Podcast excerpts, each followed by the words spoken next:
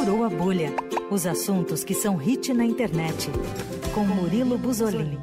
Tá aqui com a gente toda segunda-feira, ao vivo, Murilo Buzolin. Oi, Murilo!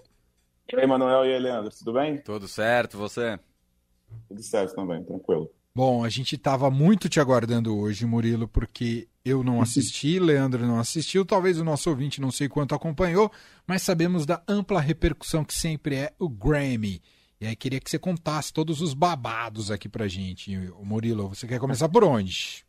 Olha, primeiro eu queria jogar um pouquinho de, de água fria, porque o Grammy, o, o Grammy esse ano ele foi muito bom, ele foi quase frio Sem tapas.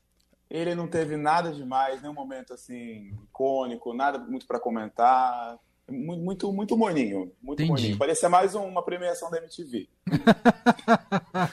mas, mas separei aqui uns destaques pra gente. E, bom, isso que você falou do Grammy é interessante, de fato, não mobiliza quanto mobiliza o Oscar. Primeiro Não. porque tem muitas categorias, né? E aí você se perde em meio a tantas categorias. Mas ele vinha numa fase, na minha opinião, de- até onde eu acompanhei, que estava investindo muito no show do- da noite. É. Com, às vezes, encontros improváveis, né?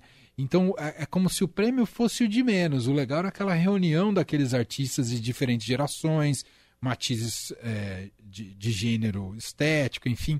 Ah, mas nem isso, então, pegou direito ontem à noite, Murilo? Não, tipo assim, foram performances legais, mas assim, nada demais, nada demais mesmo. Não teve nada, meu Deus, preciso comentar isso. A não ser o vencedor de álbum do ano, que foi um vencedor completamente fora das apostas de todos os sites especializados. E foi o John Batiste. Batiste. Uhum. Ele ganhou o álbum do ano. Inclusive, tem uma informação super relevante, que ele é o 14º negro na história do Grammy a ganhar um álbum do ano. Então, assim, é um número bizarro, né? A gente tem É. mais de 90 edições do Grammy. Eu não sabia que foi ele. Nossa, o, eu conheço o John mais pela. Mas imagino que para ganhar o Grammy ele tem, tenha ficado muito mais pop. Mas eu conheço que ele vem da, mais da seara do jazz, o, o Murilo. É, ele tá numa pegada. Ele ainda tem essa, essa área do jazz, mas é uma pegada mais pop, soul. Esse álbum dele que venceu, o We Are. E a- é isso mesmo, após 14 anos, a Academia de Gravação premiou um artista negro com o álbum do ano. Ele é o 11 artista negro a vencer a categoria máxima do evento. Uhum. E ele se juntou a nomes como Outkast, Michael Jackson, Lauryn Hill, Whitney Houston e Quincy, Jones. E ele acho que também se tornou mais popular a partir do momento que ele fez a trilha sonora do Soul, né? O filme da Disney, da Pixar. Exato, Soul foi uma, uma animação que todo mundo amou, né? É. E no- foi do ano passado ou 2020? Eu já me perdi. A pandemia me deixa sem memória. Ixi. Eu, acho, eu acho que foi é- final de 2020. Foi final de 2020. É isso. A é gente isso. toca é- essa música aqui na programação do Eldorado. Do, É verdade, do- é do John boa. Batiste. É boa. E ele é muito bom, mas a eu, música. eu confesso que eu, por exemplo, conheci mais. Soube quem era John Batista a partir desse filme mesmo. Não conhecia muito do trabalho do jazz dele antes e aí fui procurar depois. É, eu não conhecia. Eu, eu lembro dele de uma vaga memória em que ele estava cantando. Ele estava no piano enquanto a Madonna cantava em cima do piano num bar lá em Nova York. Esse vídeo viralizou ano passado. Aí eu fui procurar quem era, gostei das músicas, mas assim, não foi uma coisa que me chamou muita atenção. Aí quando ele ganhou, eu acho legal quando um álbum que não tá na, nos mais, assim, é, Cotados, nas apostas, né? É, porque a, a aposta era Olivia Rodrigo, que ganhou três prêmios, né, na estreia dela. A gente já falou bastante da Olivia Rodrigo aqui. Ganhou arti- artista revelação. Silk Sonic, que é o duo do Bruno Mars com Anderson Paak, também levaram vários prêmios, eles foram os mais premiados. Mas no fim das contas, quem levou o prêmio de álbum do ano, que é o mais cobiçado do Grammy, foi o John Batiste. John Batiste, que é esse aqui, ó, que a gente toca na programação. A música do Soul, né? Essa daqui, ó.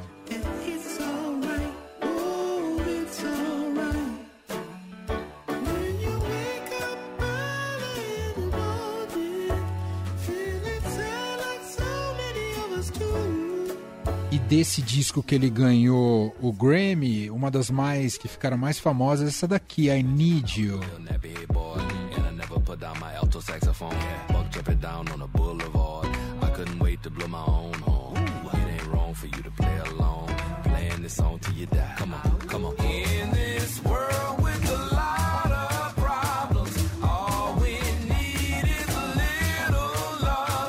Ah, o cara é bom, hein, Murilo? É bem- Pianista é de bem mão soul, né? cheia, né? Sim, sim, eu gostei bastante. Inclusive, ouçam Freedom. Freedom que tem um videoclipe sensacional. que é desse álbum dele que venceu o Grammy. Ah, demais. Essa I Need You tem. é, Enfim, é, é bem legal o clipe, mas eu não tinha vi- visto ainda Freedom. O clipe é legal também? É bem legal, é bem envolvente, eu tenho certeza que você vai gostar. Boa. Se você gostou dessa, eu tenho certeza que vai gostar de Freedom. Então aqui, ó, Freedom. Isso aqui é o comecinho, eu tô abrindo o clipe aqui, viu, gente? Para você assistir no rádio.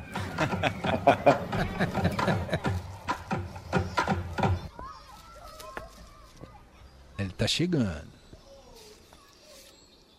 O John Batiste, olha lá, ó, começou a música.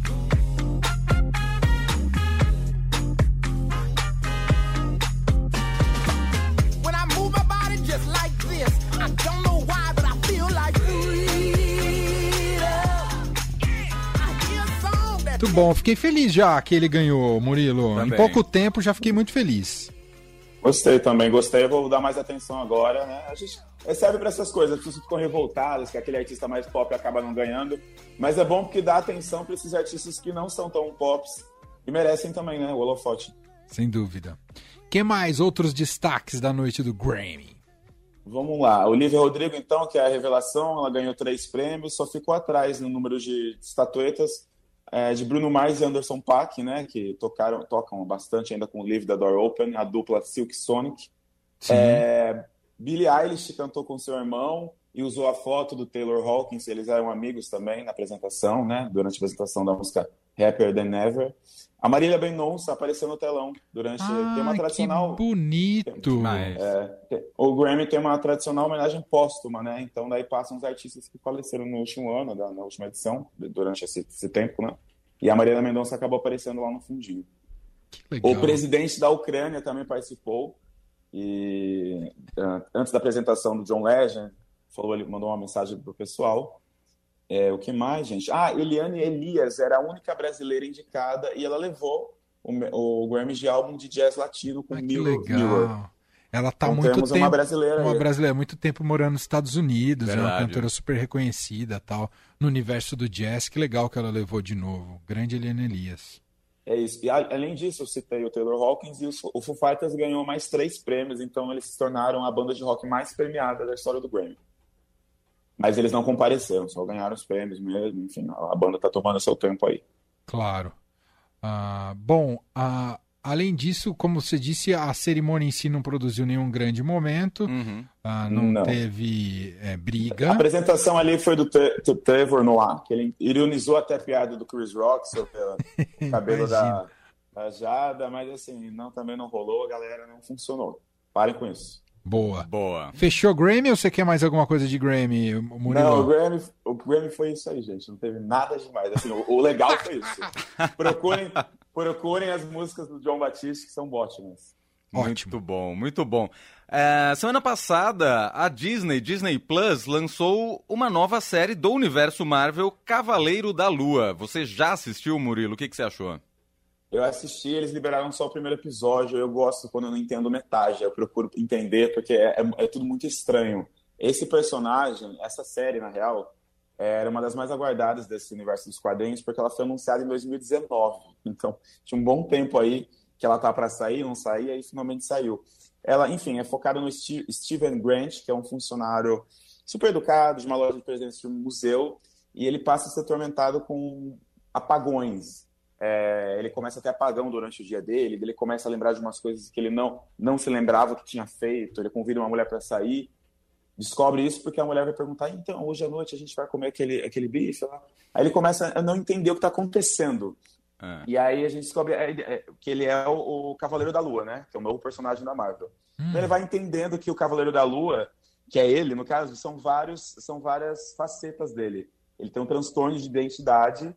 E é que assim, só tem um episódio. Se eu falar, eu vou acabar dando spoiler do restante do vai vir pra aí. Então, mas assim, vamos focar. O Cavaleiro da Lua, é, quando ele não é Cavaleiro da Lua, ele é apenas um funcionário de uma, uma loja de, de presentes no museu. E ele começa a ter uns flashes que vão é, revelando a identidade, as identidades dele.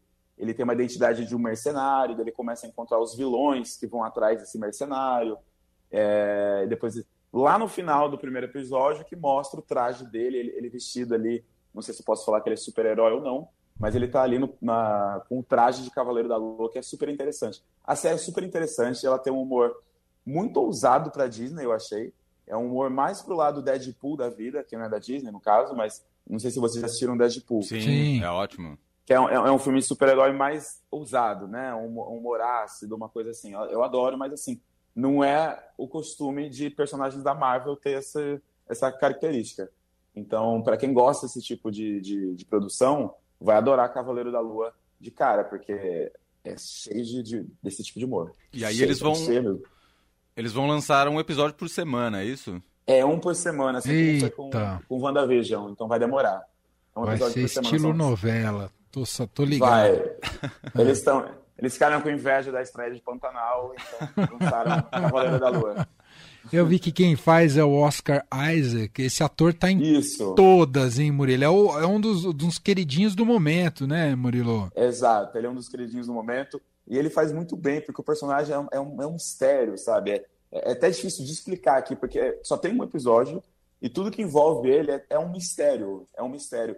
E eu, eu tava lendo nos especialistas, pessoas que acompanham quadrinhos, eles também estavam ansiosos por essa produção, porque, segundo eles mesmos, é muito difícil de, de passar para a tela, para a telinha, né? é, o personagem como ele é, porque ele é misterioso, ele é difícil de entender. Ele tem essas várias facetas aí que são difíceis de compreender também. Mas é interessantíssima. É interessantíssima. Para quem procura uma produção da Disney com, que não tem cara de Disney, invista em Cavaleiro da Lua, que eu fiquei intrigado. Eu não vejo a hora do segundo episódio. Muito bom. Gostei. Eu vou assistir o primeiro também, pra ver se. Eu não, não sou muito de acompanhar Tem muito sangue, sabe? Tem muito sangue. Ixi. Né? Volta. o, o Flash, por exemplo, eu vou Ah. dar um spoilerzinho que tem no trailer, tá? Tá. Ele, ele dá, um, dá um apagão de memória, quando volta pra ele, ele tá tipo, com um pedaço de um corpo na mão. É muito sangue, assim. Eita. Entendi. E geralmente a Marvel não tem esse tipo de, de né? ele Não chega a mostrar sangue, corpo, tem o combate, tem poder, tem magia pra lá e pra cá, mas não chega a ser tanto, né? E Cavaleiro da Lua é nesse nível, Muito bem, mais tá lá. adulto. Disney Plus, né? Não é no Star Disney Plus, Plus. é Disney Plus. Não, é Disney Plus, Disney Plus. Então tá bom, fechou. Murilo Buzolin com a gente toda segunda no Furou a Bolha. Semana que vem ele tá de volta. Um abraço até lá, Murilo! Até mais. abração. Valeu.